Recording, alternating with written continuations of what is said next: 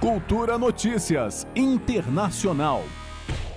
O presidente da Confederação de Nacionalidades Indígenas do Equador, o CONAI, Jaime Vargas, anunciou seu apoio ao candidato Andrés Araújo, da União pela Esperança. O segundo turno da eleição presidencial no país está marcado para o próximo domingo, dia 11 de abril. O anúncio ocorreu depois do encerramento da campanha de Araújo e foi feito apesar da aprovação no mês passado pela CONAI de defender o voto nulo no segundo turno depois que o candidato Iaco Pérez não conseguiu se manter na disputa. Nos últimos dias, o candidato de esquerda recebeu ainda o apoio de 65 organizações que compõem o coletivo Frente ao Ambiente. Várias pesquisas no país indicam o candidato apoiado pelo ex-presidente Rafael Correia em primeiro lugar nas intenções de voto. Um único instituto, o SEDATUS, dá vitória ao candidato do Partido Social Cristão, o banqueiro Guilhermo Lasso.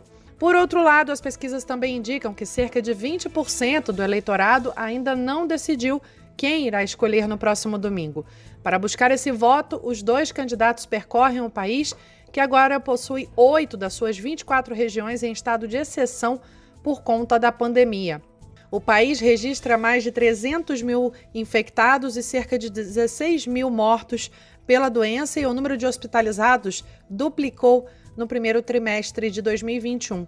Além disso, até agora, somente 280 mil equatorianos foram imunizados depois de um escândalo de desvio de vacinas que levou à renúncia do ministro de Saúde. Em razão do agravamento de dados, o presidente Lenin Moreno determinou o estado de exceção por um mês em várias províncias e toque de recolher, das 8 da noite às 5 da manhã.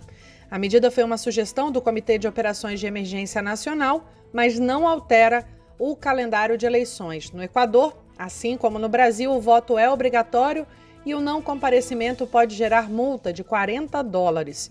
Segundo o calendário eleitoral, o novo chefe de Estado assume no dia 24 de maio. Juliana Medeiros, para Cultura FM. Cultura Notícias Internacional.